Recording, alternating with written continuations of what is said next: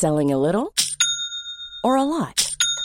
Shopify helps you do your thing however you cha-ching. Shopify is the global commerce platform that helps you sell at every stage of your business. From the launch your online shop stage to the first real life store stage, all the way to the did we just hit a million orders stage. Shopify is there to help you grow. Shopify helps you turn browsers into buyers with the internet's best converting checkout.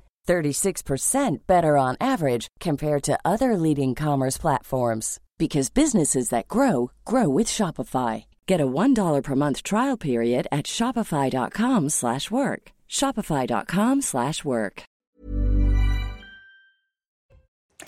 Bonsoir à tous, je suis ravie de vous retrouver pour euh, Face à l'info, une heure d'échange de points de vue sur l'actualité entre nos quatre mousquetaires remplaçants. Oui, ils ont été bons hier soir, on les a rappelés, ils sont de retour ce soir. Alexandre Devecchio, Régis Le Sommier, Raphaël Steinville, Steinville pardon, et Lomi Guillot, bienvenue messieurs. Bonsoir, Il est bonsoir. bientôt 19h, on va donc commencer l'émission par le traditionnel Flash Info.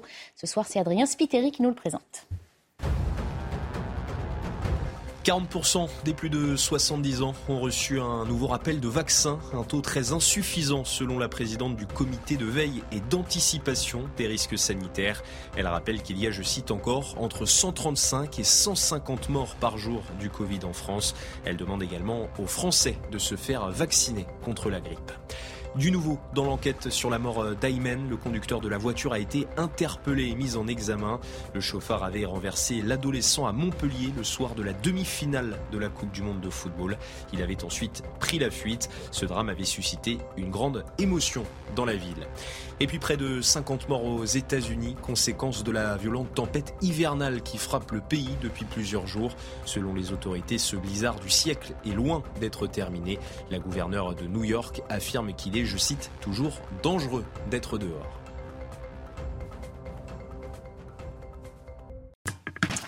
Nous sommes le mardi 27 décembre. Je ne résiste pas à vous citer le dicton du jour. Le tonnerre en décembre annonce pour l'an qui vient aux bêtes et aux gens abondance de biens.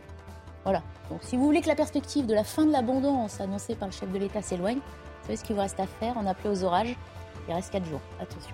Allez, on vient au sérieux, au sommaire ce soir. En réformant l'assurance chômage, l'État se tire-t-il une balle dans le pied?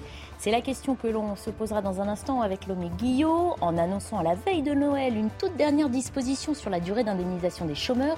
Le gouvernement durcit sa réforme. Quelle assurance avait-il que cela passe sans faire de dégâts?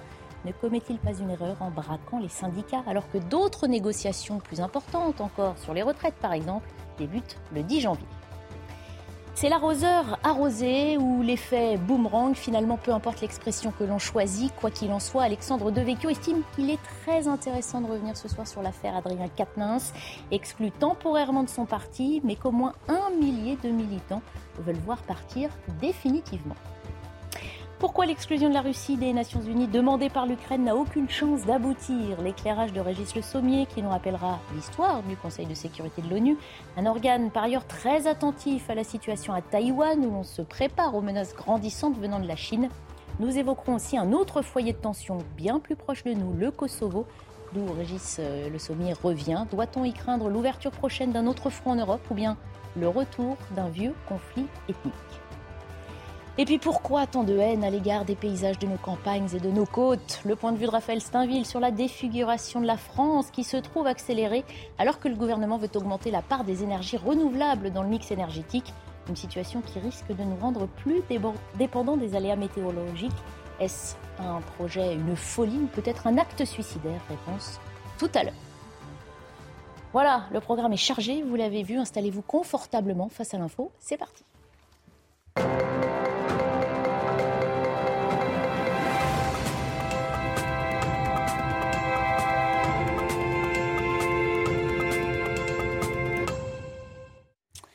Le week-end de Noël à peine passé, on peut dire que c'est un cadeau qui ne leur a pas tellement plu. Les syndicats dénoncent l'annonce faite par le gouvernement le 23 décembre. C'est en effet à la veille de Noël qu'il a dévoilé une disposition de la nouvelle réforme de l'assurance chômage. Il est question de réduire la durée d'indemnisation de 40%. Si le taux de chômage passe sous la barre des 6%.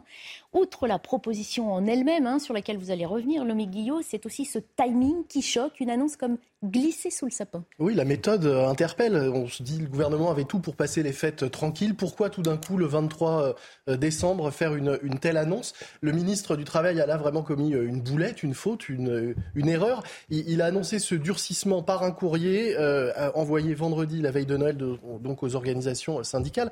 Alors pourquoi une erreur? Parce que soit cette nouvelle modification apportée au projet de loi était importante et dans ces cas-là, c'était idiot d'espérer la faire passer euh, en douce le 23 décembre. C'est vraiment euh, être euh, nul en, en com. C'est pas impossible, mais ça paraît quand même étonnant.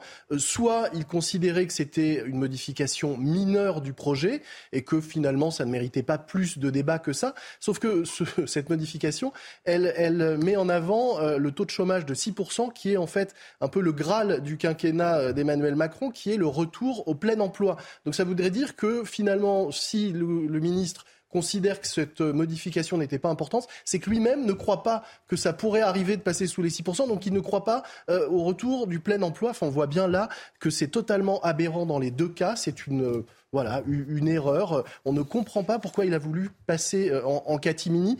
Ça m'amuse d'ailleurs parce que depuis deux jours, dans tous les médias, on voit cette expression le gouvernement veut passer en catimini. Alors, comme j'aime bien faire de temps en temps des, pas de côté, une parenthèse, je me suis demandé ce que ça voulait dire euh, en catimini. Ça m'a intrigué toute la journée à force de l'entendre répéter en boucle. Alors, j'ai cherché pour vous quand même euh, d'où ça venait? Ça vient du Picard. Ah. Ça viendrait du Picard. C'est une des explications possibles à l'origine de cette expression. Euh, ça veut dire, ça viendrait euh, du mot cat qui désignait le chat en Picard et minute qui désignait son ronronnement. Et l'association des deux catéminite, ça voudrait dire, en fait, ça désigne la marche sournoise du chat vers sa proie quand il avance sans bruit pour faire son coup en douce. Vous voyez, un peu, oui, effectivement, on me voit un peu venir. De là, l'expression qui a désigné donc euh, quelqu'un d'hypocrite qui prépare un coup en douce. Catéminite, catimini, qui signifie donc que le chat se cache avant de faire un sale coup. Eh bien, si Olivier Dussopt, ministre du Travail, était un chat, il serait pas un très bon chasseur. Parce que son coup en catimini de vendredi, il n'est pas franchement passé inaperçu. On en a parlé ici euh, toute la journée. Les syndicats, les partis de gauche sont montés euh, au créneau pour lui reprocher d'avoir agi dans leur dos. Mais qu'est-ce qu'on lui reproche exactement à ce gros chat pâteau euh, Eh bien, rappelons quand même le cadre hein, de, la réforme. Le gouvernement veut rendre la durée d'indemnisation du chômage variable en fonction de l'état du marché du travail. En clair, indemniser moins longtemps lorsqu'il y a euh, de l'emploi, quand le chômage est bas, donc euh, comme en, ce moment. Dans la version qu'il a présentée en, novembre, il prévoyait de réduire la durée d'indemnisation d'un quart, de 25% lorsque le taux de chômage est bas comme actuellement. Ça veut dire que euh, lorsqu'un demandeur d'emploi qui avait droit jusqu'ici à 24 mois d'indemnité maximum se présentera pour bénéficier de, l'assurance chômage, eh bien, il n'aura plus que 18 mois de couverture à partir de février prochain. Mais voilà, vendredi, donc le ministre a annoncé que finalement la durée pourrait être réduite non plus de 25%, mais de 40% quand le chômage passera sous la barre des 6%.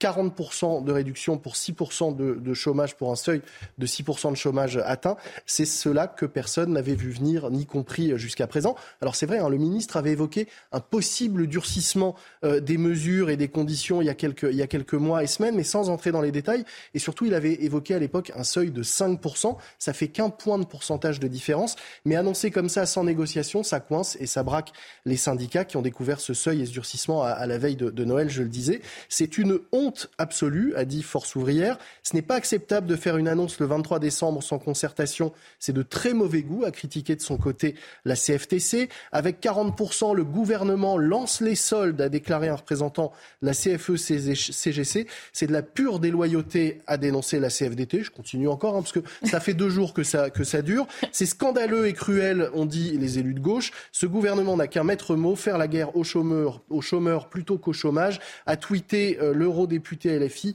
Manon euh, Aubry. Vous voyez son, tweet à l'écran. Elle a terminé euh, en disant Et joyeux Noël, bien sûr. Bref, le ministre du Travail a réussi au moins une chose, faire l'unanimité mais contre lui, alors qu'en réalité, cette annonce ne modifie pas les conditions de mise en œuvre de la réforme au 1er février. Le taux de chômage actuellement il est de 7,3%.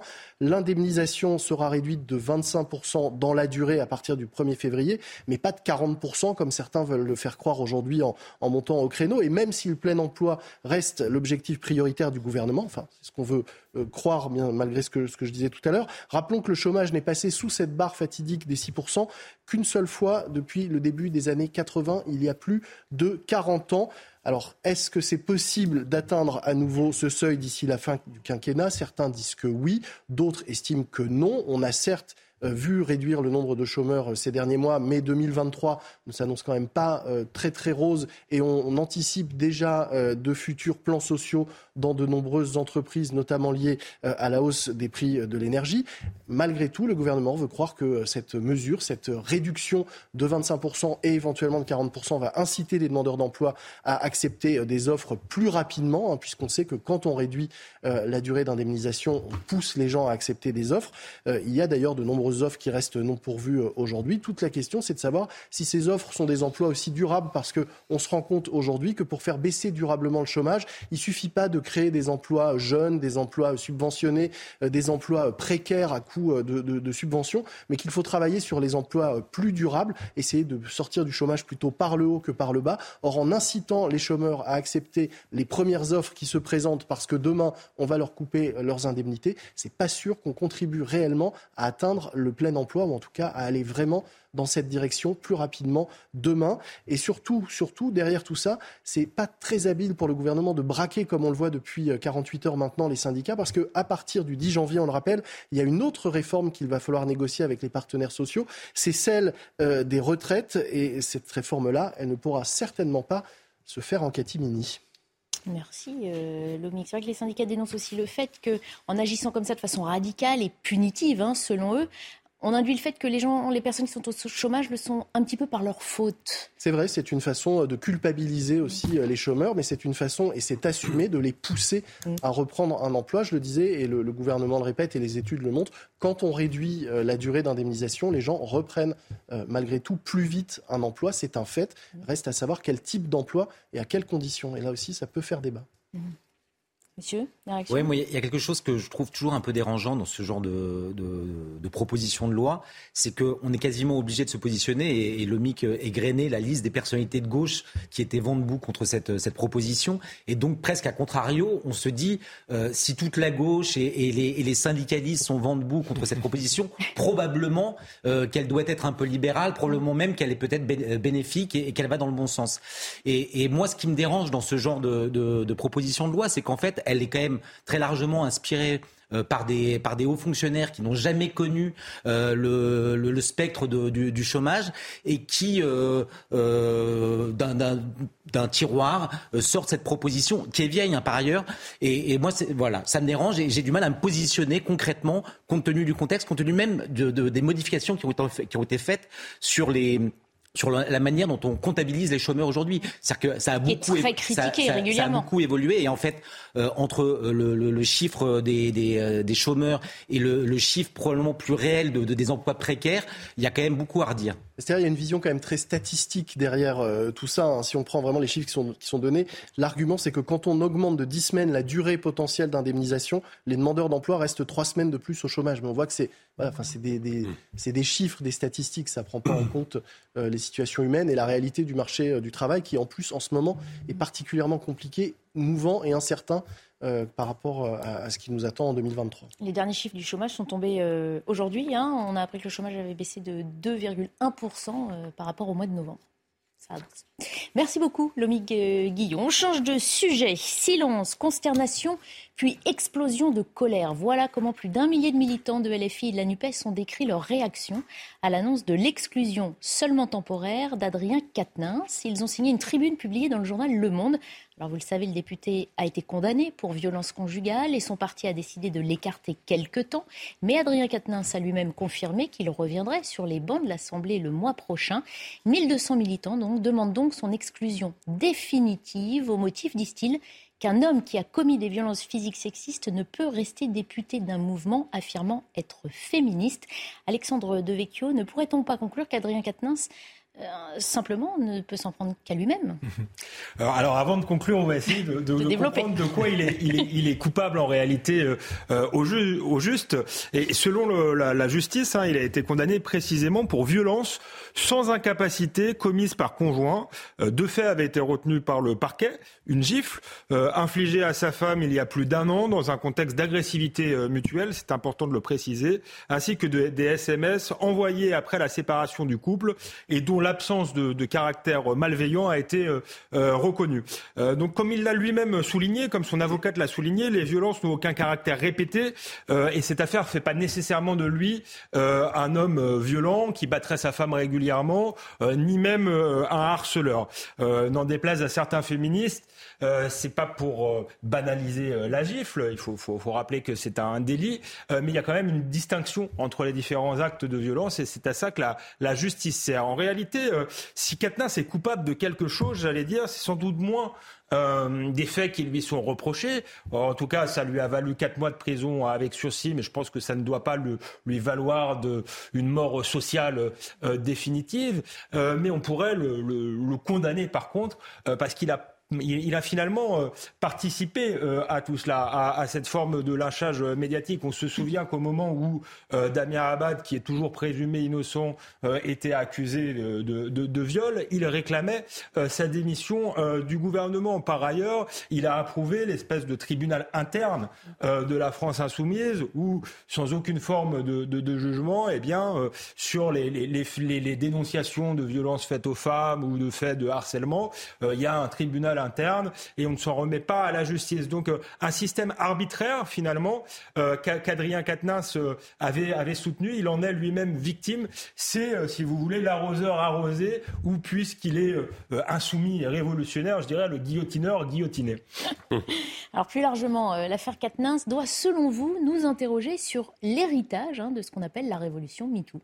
Oui, euh, et, effectivement, euh, le hashtag MeToo, hein, euh, c'était il y a cinq, ans, c'était un hashtag justement pour dénoncer les faits de violence sur Internet. On avait qualifié ça de révolution. Alors on sait souvent que dans une révolution, il y a une phase de révolution positive et ensuite une phase de terreur. Et on a l'impression que pour ce qui est de la révolution MeToo, on a eu, si vous voulez, 1793 sans 1789. C'est-à-dire qu'à mon avis, je sais que je ne vais pas me faire que des que des amis, mais je pense que euh, cette révolution était viciée euh, dès le, départ, parce qu'il s'agissait moins de euh, défendre l'égalité entre les hommes et les femmes, de dénoncer des injustices criantes, que quelque chose de, de, vengeur. Il y avait ce hashtag MeToo, mais aussi le hashtag Balance ton port, pour un mouvement féministe, donc anti-essentialiste, animaliser comme ça euh, les hommes, euh, procéder également par euh, une forme de tribunal médiatique sur les réseaux sociaux, ça n'a rien à voir avec la, la, justice. Donc moi, je ne crois pas du tout que, que la révolution MeToo a été une révolution progressive. Je pense que c'était une régression en termes de, justice qui a permis à certaines actrices un peu au chômage de faire parler d'elles, pardonnez-moi, à certaines victimes aussi d'être entendu et ça c'est bien. À beaucoup d'entrepreneuses identitaires également d'instrumentaliser une noble cause euh, pour, euh, pour leur business, pour leur entreprise personnelle. Je pense par exemple à, Caroline euh, de Haas, hein, qui militante féministe, qui aujourd'hui vend ses formations à l'État. C'est le contribuable qui paye des formations de, de, rééducation à prix d'or. Je pense également à, à, Sandrine Rousseau, qui est quand même sortie du néant politique, non pas en aidant les femmes, je crois, mais en multipliant les, les provocations à l'encontre des hommes. Donc je pense que vraiment, ce mouvement-là, euh, il faut le réévaluer et cesser de, parler de révolution. Bah, on ne peut pas négliger quand même le fait que MeToo ait permis de libérer cette parole des femmes. Bah, par exemple, est-ce que le mouvement MeToo, euh, en 2021, a empêché euh, l'assassinat de Shahinez par son mari au motif qu'elle voulait vivre à, à la française J'ai pas entendu beaucoup les néo-féministes de MeToo s'indigner euh, de cet assassinat raciste euh, et sexiste. euh, je les entends pas beaucoup sur euh, l'Iran, mais aussi plus proche de chez nous, sur euh, les femmes dans les cités qui sont obligées de se, voiler, de nier leur féminité. Il n'y a pas de, de MeToo des, femmes des cités. Il n'y a pas non plus de MeToo des caissières exploitées. Alors certes, encore une fois, heureusement, certaines victimes peut-être ont été portées plainte plus facilement. C'est vrai qu'on assiste à une, augmentation des plaintes et ça c'est une, une, bonne chose parce que les femmes n'étaient pas toujours bien accueillies dans les commissariats. Euh, mais les femmes ne sont pas du tout euh, mieux protégées euh, qu'avant. et là, c'est, je crois qu'on aurait besoin pour le coup d'une vraie révolution, comme ce qui s'est passé en Espagne. depuis 2009, par exemple, les, les, femmes battues en Espagne ont elles-mêmes un bracelet anti-agresseur. Et depuis, il n'y a pas une femme qui est morte sous le, sous les coups euh, de son mari. Donc c'est quelque chose qui fonctionne. Les femmes qui, qui sont menacées sont immédiatement mises à l'abri. Et donc c'est une révolution pragmatique, si vous voulez. Donc je pense qu'on fera mieux euh, de faire preuve de pragmatisme, de trouver des solutions concrètes, que de faire preuve euh, d'idéologie. Alors pour en revenir à notre affaire, Adrien Quatennens, quel avenir pour ce jeune député Doit-il, selon vous, démissionner? Euh, eh bien, malgré le fait que j'ai dit qu'il y avait une part de, de tartufferie chez Adrien Quatennens, une part de, de responsabilité, puisqu'il est aujourd'hui victime d'un système qu'il a lui-même contribué à ériger, euh, moi, je pense que sur le principe, il faut défendre Adrien Quatennens. Sinon, ce serait justement le triomphe, non pas d'un féminisme euh, qui défend l'égalité des droits, qui protège les femmes, qui concourt à leur émancipation, mais effectivement du féminisme MeToo qui a un féminisme vengeur, qui veut faire, et je reprends leur vocabulaire, du mal blanc occidental le bouc, le émissaire.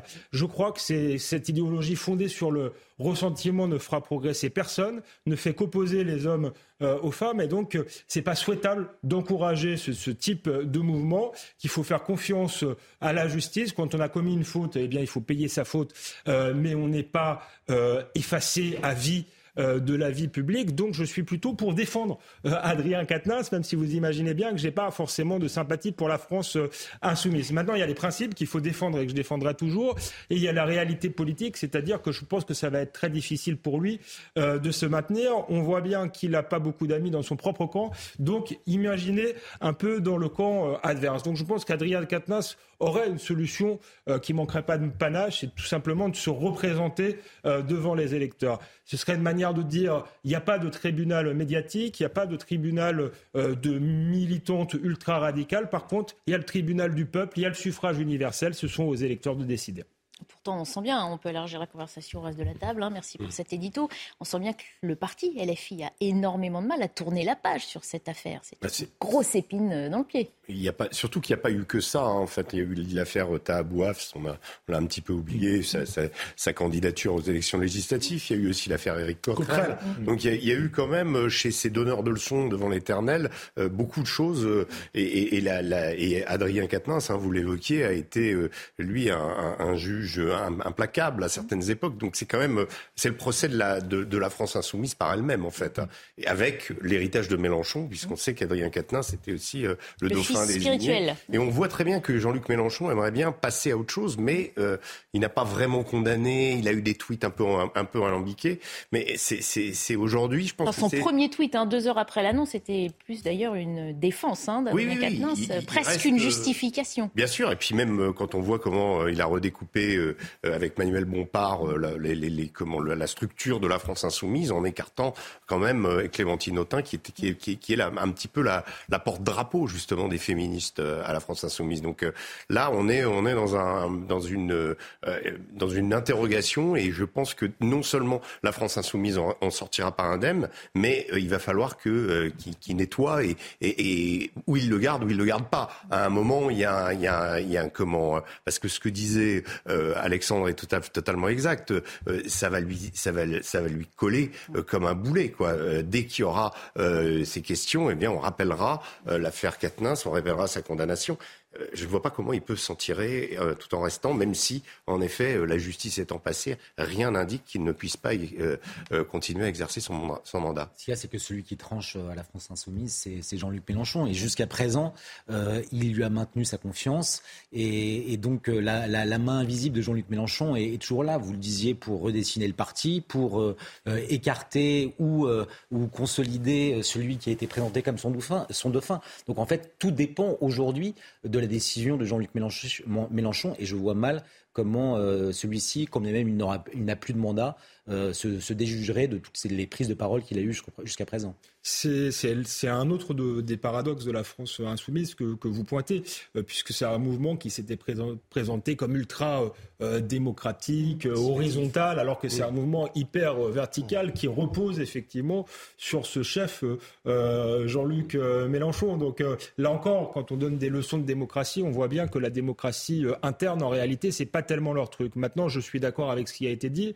Je pense que Katnins va pouvoir sans doute tenir puisqu'en réalité, la France insoumise tient aussi essentiellement sur le charisme euh, de Jean-Luc Mélenchon. C'est une espèce d'auberge espagnole qui réunit des gens euh, très différents.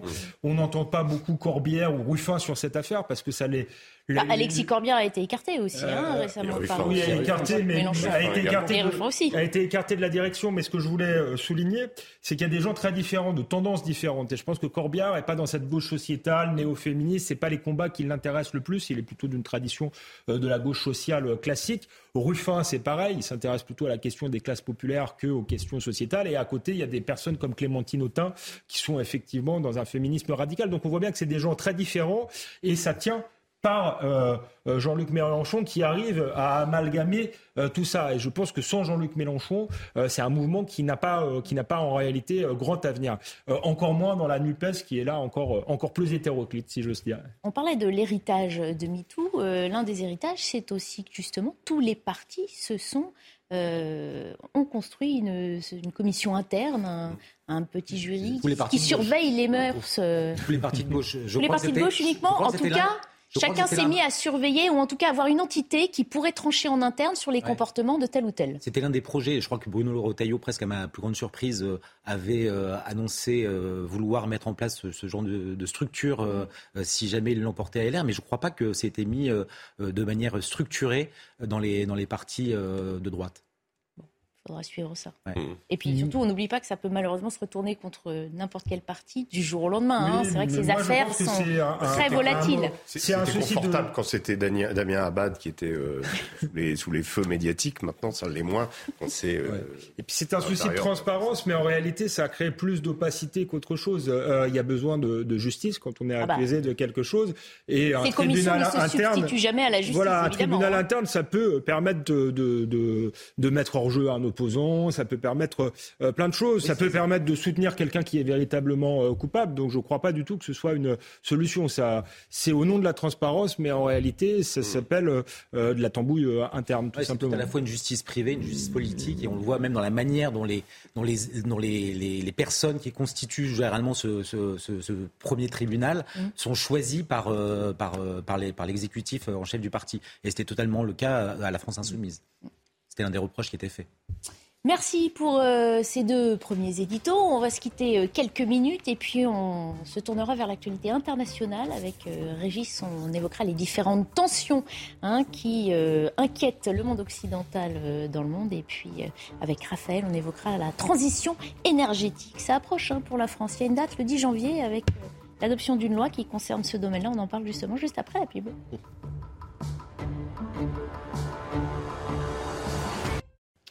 Il est bientôt 19h30, l'heure de faire un point sur les principaux titres de l'actualité avec Adrien Spiteri. Baisse historique de la consommation d'électricité en décembre, une diminution de 20% durant la première quinzaine du mois selon Enedis. L'éclairage public est responsable de plus de 40% de la consommation d'électricité annuelle des communes françaises. L'épidémie de grippe en hausse, les hospitalisations continuent d'augmenter en France, une situation qui inquiète les professionnels du secteur médical déjà sous tension. En plus de la grippe, les hôpitaux doivent faire face aux épidémies de bronchiolite et de Covid-19.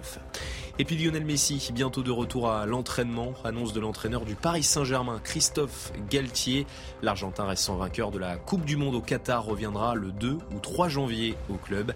Il a pu bénéficier d'une coupure pour célébrer le titre. De retour depuis il y a plusieurs jours, Kylian Mbappé pourrait lui participer au match contre Strasbourg demain soir.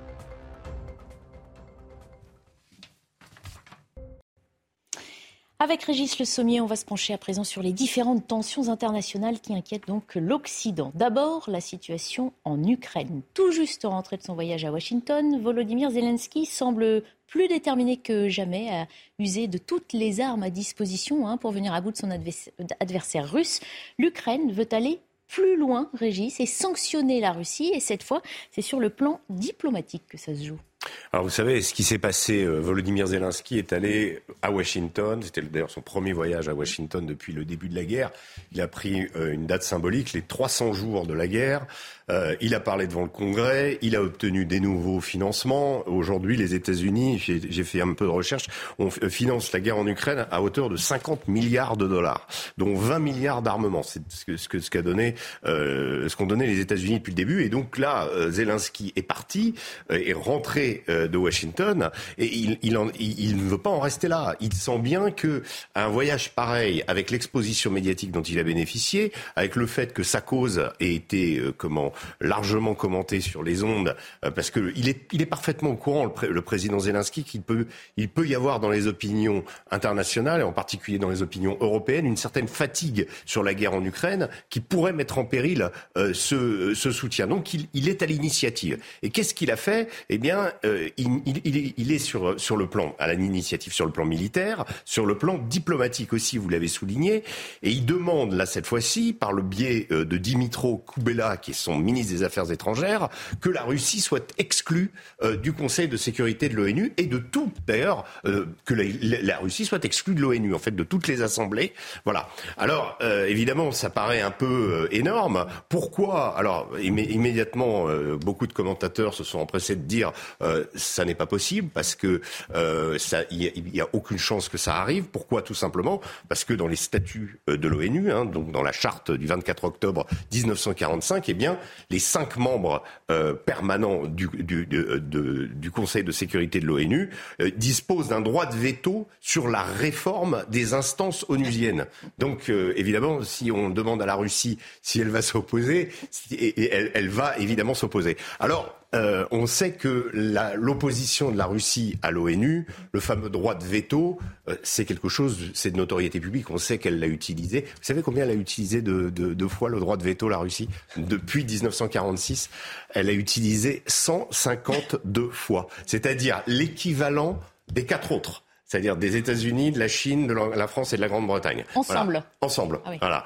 Donc elle a surabusé de cette. Euh, et d'ailleurs, ça commençait assez mal puisque euh, dès les origines de, l'ONU, le premier ambassadeur russe, euh, donc à, New York, qui s'appelait Andrei Gromyko, a été immédiatement surnommé. On était en plein pendant la guerre froide, Mister Niet, parce que évidemment, il, il, il opposait le droit, le droit de, de, de, veto de façon un petit peu compulsive, on dira. Voilà, Mister Niet. Mais la Russie et la Chine aussi en ont abusé.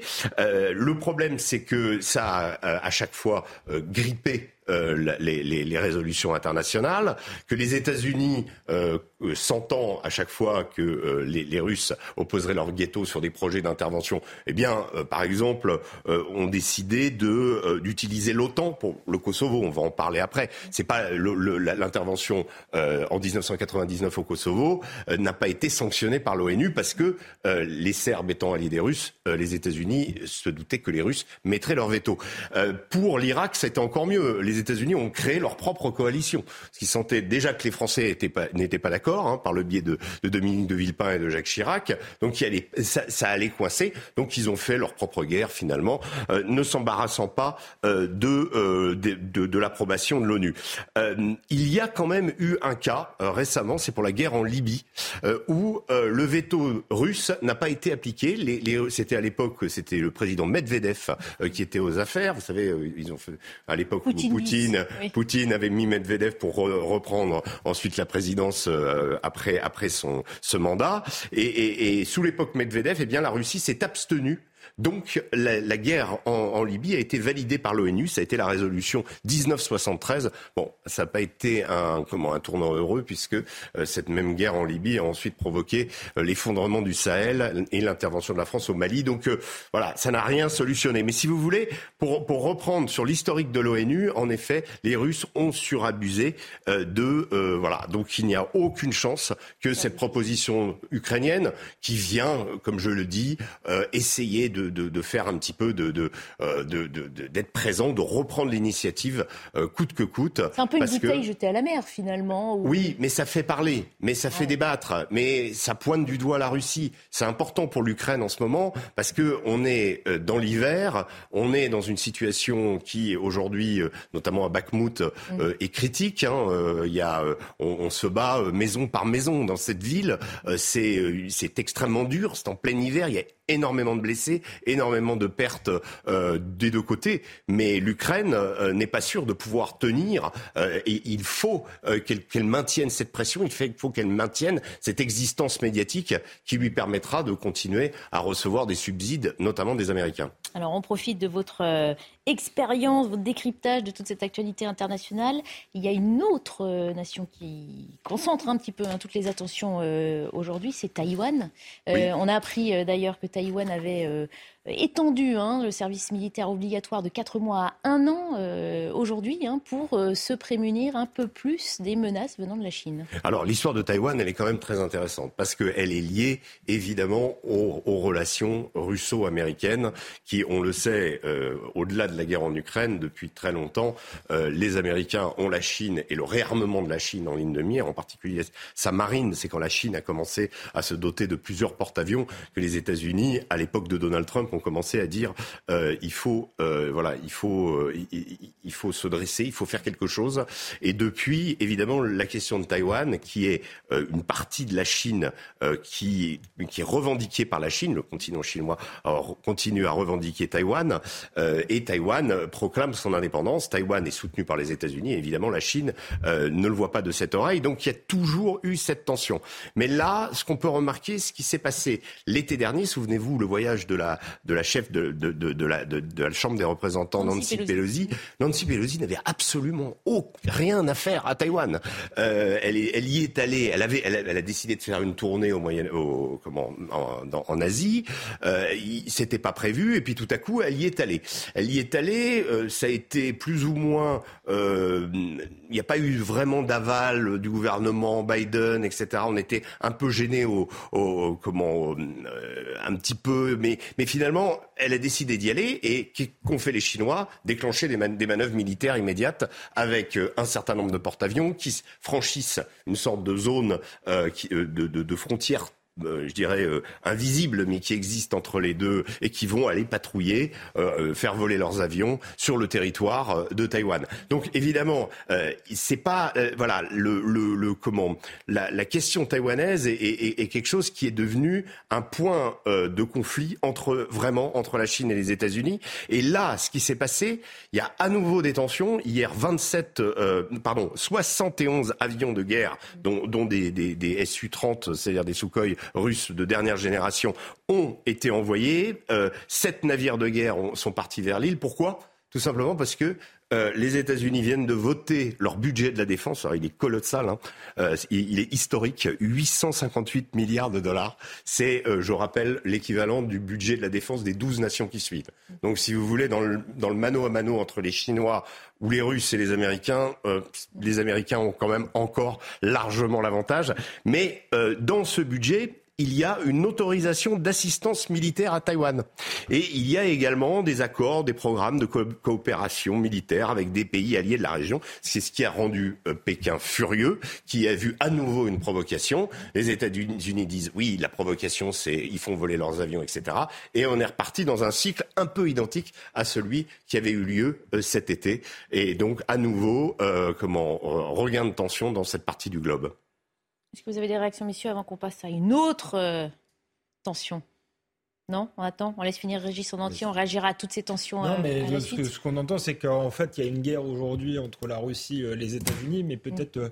la vraie guerre de demain, la plus importante, la plus mm, potentiellement dévastatrice, c'est la guerre entre les États-Unis et la Chine, qui est la vraie puissance émergente par rapport à la Russie, qui est en fait plutôt une puissance déclinante. Bien sûr, il y a, il y a d'ailleurs un, un, domaine dans lequel la Chine est aujourd'hui en train à l'étude et, et comment et investi à fond, c'est évidemment le domaine des drones. Vous me direz tout le monde, mais on a vu, euh, ça a été au départ euh, un petit détail de la guerre en Ukraine, mais quand les drones iraniens, les fameux Shahid transformés en Goran 2 par les Russes qui ont euh, bricolé le, le, le, le, cerveau électronique de ces, de ces drones, eh bien ils ont été particulièrement redoutables et ils ont développé ce qu'ils appellent des attaques en essaim. Et ce que craignent les États-Unis, c'est que les Chinois eux, qui ont montré euh, il y a deux jours leurs drones, un, un, navire comportant des drones. C'est plus des avions qui, qui, qui décollent, ce sont des drones. La, la, technique en essaim contre un porte-avions américain peut, peut s'avérer à un moment ravageuse. Donc on est dans un, dans un jeu de positionnement. Alors évidemment, chacun monte ses muscles, chacun essaie de développer sa partie en disant voilà, euh, euh il, il, provoque, nous on répond, etc., etc. Mais derrière, il y a un véritable enjeu qui est une guerre nouvelle. Euh, dont on commence à voir finalement euh, certains effets pendant la guerre en Ukraine. Alors, plus près de chez nous, à deux heures d'avion hein, seulement de, Paris, il y a euh, d'autres tensions dont on ne parle pas beaucoup. C'est au Kosovo. Vous vous y êtes rendu récemment, justement. Oui, tout à fait. Je me suis rendu au Kosovo euh, il y a 15 jours environ. J'étais extrêmement surpris de, de, constater que, dans, en effet, à deux heures de Paris, on se retrouve dans une situation où il y a une, minorité serbe qui existe dans, dans, d'environ 120 000 personnes au Kosovo et une majorité de 1,8 million euh, d'Albanais, donc de Kosovars, euh, euh, qui, cohabitent dans le même ensemble. Ces tensions, elles ne sont pas nouvelles. Hein. Elles, héritent de cette guerre civile qui a eu lieu en 1999, donc il y a 23 ans, de cette guerre épouvantable qui a vu un million d'Albanais fuir le Kosovo et ensuite les Serbes, 200 000 Serbes quand les albanais, quand l'Occident est, est intervenu euh, du côté des, Kosovars, eh bien 200 000 Serbes ont, quitté la région à, leur tour. Mais aujourd'hui, il reste ces 120 000 Serbes. Alors, ce qui, est, le problème principal, c'est euh, les, les, comment, les 15% de territoires qui sont au nord, qui eux sont peuplés majoritairement par des Serbes. Et ces Serbes, évidemment, demandent depuis longtemps leur attachement à la, Serbie. Euh, ça traîne, le Kosovo refuse. Vous avez également la question européenne. Et aujourd'hui, euh, il il y a, euh, moi, ce que j'ai constaté sur place, c'est-à-dire, vous avez euh, des Kosovars d'un côté qui, eux, euh, ont une, une, une, sorte de, comment je dirais, de, euh, de prospérité relative, mais de prospérité quand même économique, qui sont soutenus par les Américains, qui sont soutenus par l'Europe, et puis les Serbes qui ont l'impression d'être les, les, laissés pour compte de cette situation, parce que Belgrade est tenté aussi euh, d'entrer dans l'Europe, donc ces Serbes sont devenus un peu encombrants pour tout le monde. Et sur place, malheureusement, on le voit notamment autour des monastères. Moi, j'ai visité les monastères qui sont le cœur euh, de, la, religion euh, serbe, de, l'orthodoxie et, euh, qui constituent le cœur de la nation serbe. Eh bien, ils sont situés pour la plupart, les plus anciens, sur le territoire kosovar. Et ces monastères se sentent toujours assiégés. Vous savez, il y a le plus célèbre s'appelle Deciani, et Deciani est toujours protégé par la CAFOR, donc la force d'interposition. Ce sont des soldats italiens et des soldats moldaves qui continuent à protéger ce monastère où les moines sont présents depuis le XIVe siècle. Et, donc, vous avez des enclaves comme ça. Et puis, vous avez cette partie nord, le nord de Mitrovica notamment, où régulièrement il y a des tensions. Et là, les tensions, elles ont débordé. C'est-à-dire que les Serbes, euh, prenant prétexte d'une décision du gouvernement kosovar de, d'envoyer des policiers dans la zone serbe, eh bien, ont décidé de barricader leur zone. Euh, à ce moment-là, euh, le gouvernement serbe ne peut pas abandonner vis-à-vis de son opinion publique les, les, comment, les Serbes du Kosovo. Donc, euh, amasse des troupes à la frontière. Hier, le chef d'état-major euh, de l'armée serbe se trouvait à la frontière. Vont-ils les envoyer? Il faut savoir que Là aussi, il y avait une, résolution qui a terminé la guerre de, l'ONU, qui était la, la, la résolution 1244, qui stipule que les Serbes ont le droit d'envoyer moins de 1000 euh, c'est-à-dire 999 soldats euh, au Kosovo. S'il y a voilà, il y a cette possibilité. Ça veut, ça veut dire, ça veut dire quoi? Ça veut dire qu'on n'est pas euh, à la veille de la troisième guerre mondiale, mais euh, regardez l'histoire, la Serbie, Sarajevo, la première guerre mondiale. Bon, c'est là que ça a commencé. C'est et puis euh, voilà, moi je suis revenu avec cette idée que euh, cette zone-là n'a jamais aussi bien porté son, son surnom que la poudrière des Balkans. Merci beaucoup, Régis Le Sommier. Avez-vous des réactions? Des compléments, peut-être? Non. Non, le Bah, la moindre tragique Comment le retour, le retour du tragique dans l'histoire. euh, euh, Ah, N'est-il jamais parti, ce tragique dans l'histoire en Hein Ukraine, il l'était, mais là, c'est encore plus près. Ouais. C'est, ça qui est. Et on, on semble pas vraiment tout regarder. On se dit, ouais, c'est toujours les mêmes, les mêmes vieilles histoires qui. euh, Les conflits ethniques. euh, Oui, le, le vieux Mais- conflit ethnique. Est-ce Mais- que le- la, guerre en Ukraine a aussi à réveiller ce, ce- ce- Oui. conflit? Oui, complètement, parce que les, les- les Albanais savent très bien que euh, ont les Américains derrière eux. Et donc, si les, Serbes provoquent la violence, on les accusera d'être les alliés des Russes. Donc, donc voilà, de toute façon, euh, on est dans une, euh, dans une espèce de logique où euh, finalement il n'y a que des perdants.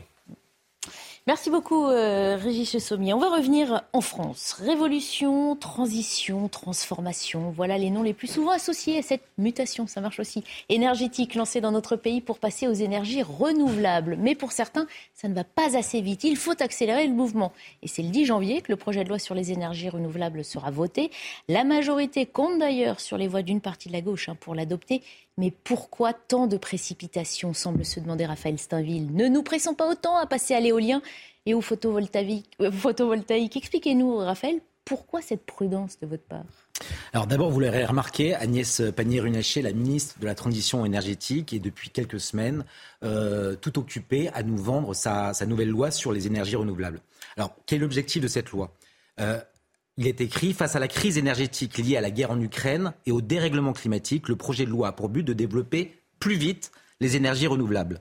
Alors, rien sur les errements stratégiques de la France, la valse d'hésitation euh, d'Emmanuel Macron, le sacrifice de, Fessenheim, bien sûr.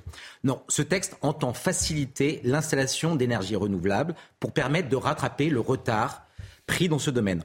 En d'autres termes, cette loi vise à priver de recours ou de limiter le recours de tous ceux qui voudraient s'opposer à ces projets d'installation et ils ont quelques raisons de le faire. Et j'évoquerai ces raisons. Alors concrètement, l'objectif de cette loi est de multiplier par 10 la production d'énergie solaire, de déployer 50 parcs euh, éoliens en mer et de doubler la production d'éoliennes terrestres. Aujourd'hui, euh, au bas il y a 8000 éoliennes euh, dispatchées sur euh, 2000 sites. C'est important. Alors, ces textes, il est complété par un projet de loi visant à accélérer la construction de nouveaux réacteurs nucléaires, conformément finalement au, discours d'Emmanuel Macron à Belfort. Donc, moi, j'ai envie de vous dire, la belle affaire. On relance le nucléaire d'un côté, tout en continuant à faire en sorte que la part du nucléaire dans notre mix énergétique soit toujours plus faire- Vous faible. semblez euh, dubitatif, c'est un, c'est un problème? Oui, c'est un problème. Euh, alors, je pense que cet euh, objectif de réduire euh, de la part du nucléaire à 50% euh, dans le mix énergétique a été décidé complètement au doigt mouillé. Et là, je cite Henri Proglio lors de son, de son passage devant les, les parlementaires, devant la commission euh, sur la, la, la souveraineté énergétique de la France. C'est l'ancien patron d'EDF. Ancien patron de Précisons-le. l'EDF, ouais. Bref, une décision qui ne vient de nulle part et qui ne repose sur rien. Euh, le véritable problème, c'est que s'il y a bien un domaine où le et en même temps n'est pas tenable, c'est celui de l'énergie. Alors, laissez-moi vous expliquer. Les énergies renouvelables ne viennent pas compléter euh, un réseau électrique fournissant une, électri- une électricité stable et abondante. Elles le fragilisent et elles le renchérissent. En réalité, ce projet de loi est une quadruple euh, aberration. Alors, c'est une aberration écologique, j'y viendrai, une aberration esthétique, euh, j'y viendrai également, et plus encore une aberration énergétique et économique. Alors, je passe rapidement sur les deux premières, mais c'est quand même important. Elles sont parce que j'y passe rapidement parce que finalement c'est les, les les aberrations qui sont le plus documentées. Qu'on se souvienne des coups de sang de Stéphane Bern, des tribunes qui s'alarment de la destruction de nos paysages, de ces sites classés, défigurés par euh, ces champs d'éoliennes. Alors euh, moi j'ai un exemple, hein, c'est la montagne Sainte-Victoire euh, où il y a, je crois, 40 mâts qui ont été euh, plantés devant la, la- Sainte-Victoire. Donc une aberration, une aberration esthétique, mais c'est aussi une aberration en fait écologique puisque, euh, sans parler des matériaux nécessaires à la fabrication d'une éolienne, on le sait, venu le plus souvent de Chine, euh, avec les terres rares, euh, le béton qu'il faut couler. Euh, le mitage du territoire, parce que je, vous disais tout à l'heure qu'il y a 8000 éoliennes et autant 2000 sites sur lesquels elles sont implantées. Donc tout ça, il faut pouvoir les raccorder entre eux. C'est énormément de, de, travaux, de terrassement. Euh, le problème, c'est que ces énergies intermittentes et non pilotables supposent d'être compensées à l'occasion, donc euh, dès lors qu'il n'y a plus de vent ou, pas de soleil, par du, gaz ou du charbon. Bref, on s'évertue à décarboner une électricité qui, avec le nucléaire, était déjà carbonée pour la recarboner davantage. Allez comprendre. Si les énergies renouvelables étaient une martingale énergétique, je suis sûr que les Français seraient prêts à signer euh, dès demain ce texte. Mais c'est tout l'inverse. C'est une erreur chimiquement pure chimiquement pur. C'est-à-dire En réalité, je vous disais que c'était euh, aussi une aberration euh, énergétique et une aberration économique. Ce qu'il faut bien comprendre en matière d'énergie, c'est que ce qui compte vraiment, c'est de produire de l'énergie au moment où on en a besoin. Le problème, c'est que les énergies renouvelables, qu'il s'agisse du, du, solaire ou de l'éolien, sont incapables de nous garantir euh, cette, cette énergie.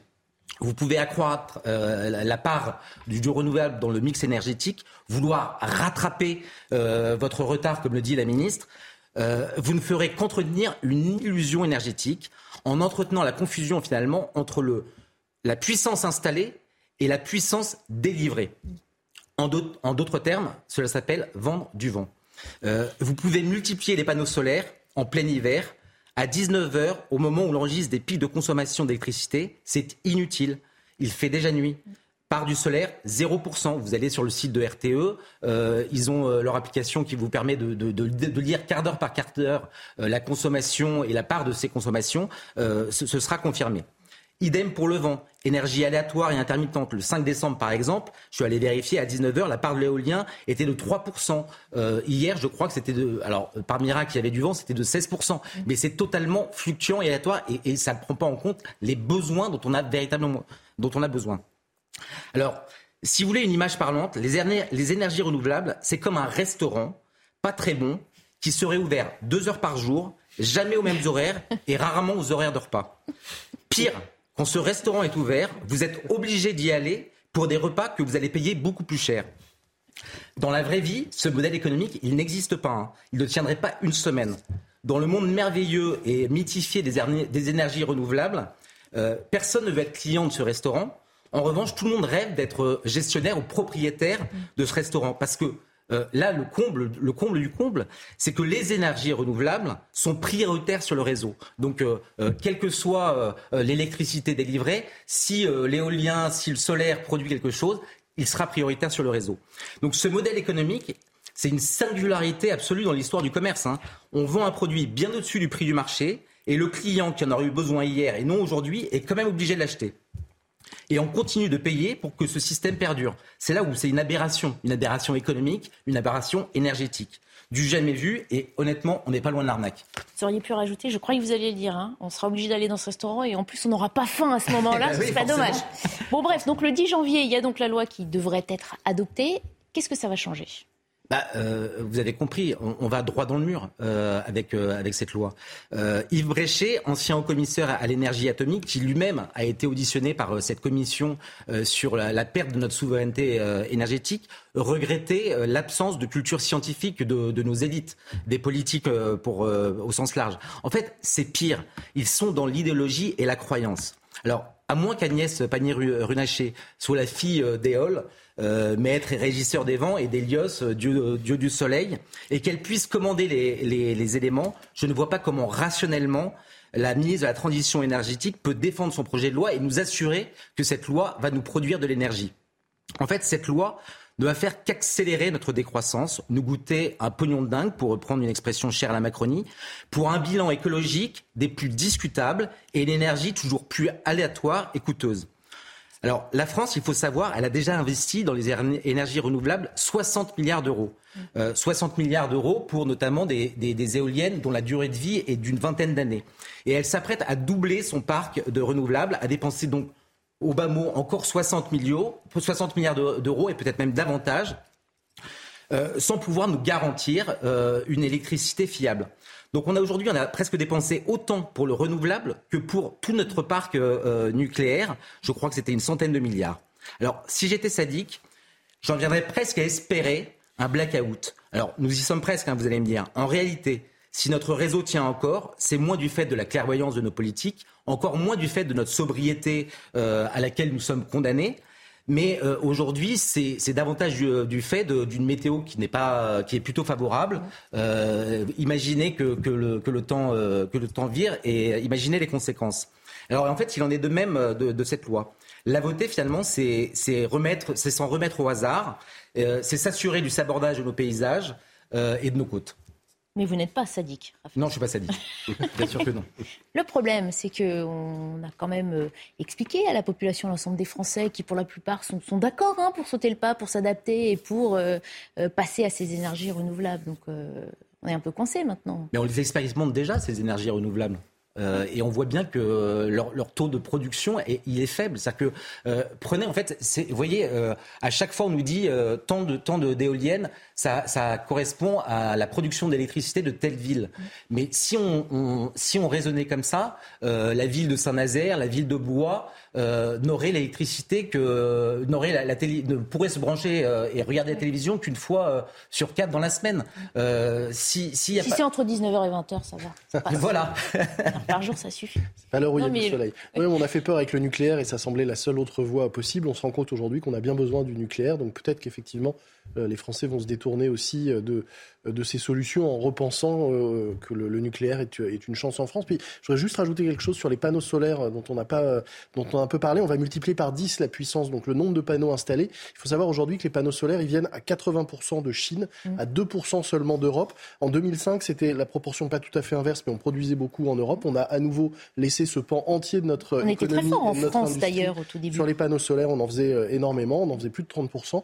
on a tout laissé partir en Chine et ce développement euh, considérable du parc euh, photovoltaïque va se faire avec des panneaux chinois qu'aujourd'hui euh, la Chine nous vend à prix d'or puisqu'ils sont quasi, ils ont quasi le monopole sur le, panneau solaire dans le monde. On a abandonné cette industrie, une de plus, et on va en payer le prix fort bientôt. Mais rassurez-moi, Raphaël, on va quand même revenir vers le nucléaire. C'est les fameuses 24 centrales vont être remises en, service. On est quand même en train de rétro-pédaler là-dessus. Oui, mais en fait, moi, moi j'ai envie de vous dire, si on revient, alors il faut regarder dans on n'a pas appris la leçon? Non, mais on a on a partiellement appris la leçon. C'est qu'en fait, euh, aujourd'hui, moi, s'il y avait une décision que devrait prendre euh, Agnès Pannier-Runacher, c'est de, de, de, de, signer un décret pour relancer le, le programme Astrid, qui, euh, qui est en fait est vital pour, pour le nucléaire.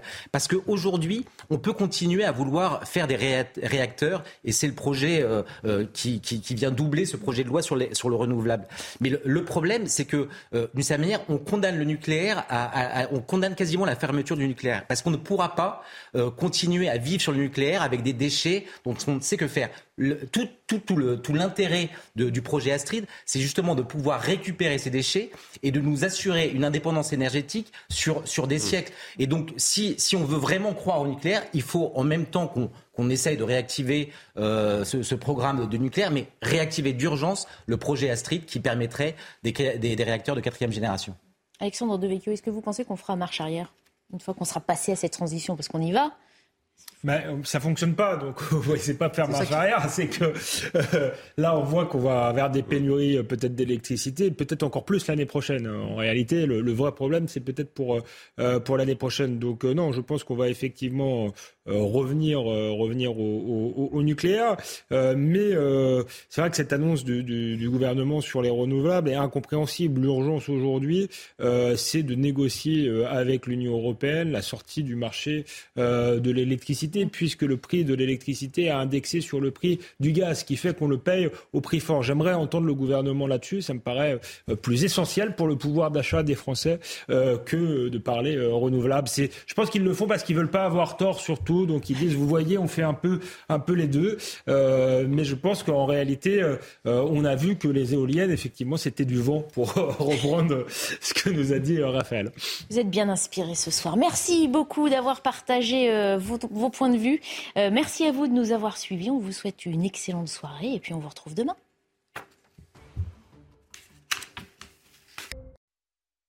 L'homme suspecté d'avoir percuté mortellement un adolescent à Montpellier a été mis en examen et écroué. Les faits se sont produits dans la nuit du 15 décembre, après la demi-finale du mondial entre la France et le Maroc. Le chauffard avait pris la fuite après avoir percuté en voiture Aymen, un adolescent de 14 ans, dans le quartier défavorisé de La Paillade.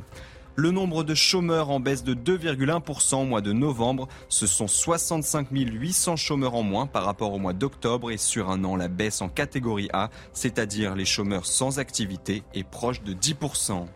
Les aides à l'achat de vélos pour l'année prochaine sont reconduites et renforcées. À partir du 1er janvier, les seuils d'éligibilité seront rehaussés pour couvrir 50% des ménages les plus modestes. Ce bonus à l'achat d'un vélo pour atteindre jusqu'à 300 euros. La Russie ne vendra plus son pétrole aux pays utilisant le prix plafond dès le 1er février. L'Union européenne, le G7 et l'Australie ont fixé début décembre le prix de l'or noir à 60 dollars par baril.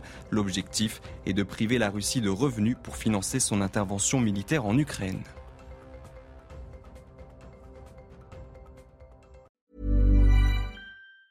Hi, I'm Daniel, founder of Pretty Litter. Did you know cats tend to hide symptoms of sickness and pain? I learned this the hard way after losing my cat, Gingy. So I created Pretty Litter, a health monitoring litter that helps detect early signs of illness by changing colors, saving you money and potentially your cat's life. Pretty Litter is veterinarian developed, and it's the easiest way to keep tabs on your fur baby's health right at home. Go to prettylitter.com and use code ACAST for 20% off your first order and a free cat toy. Terms and conditions apply. See site for details.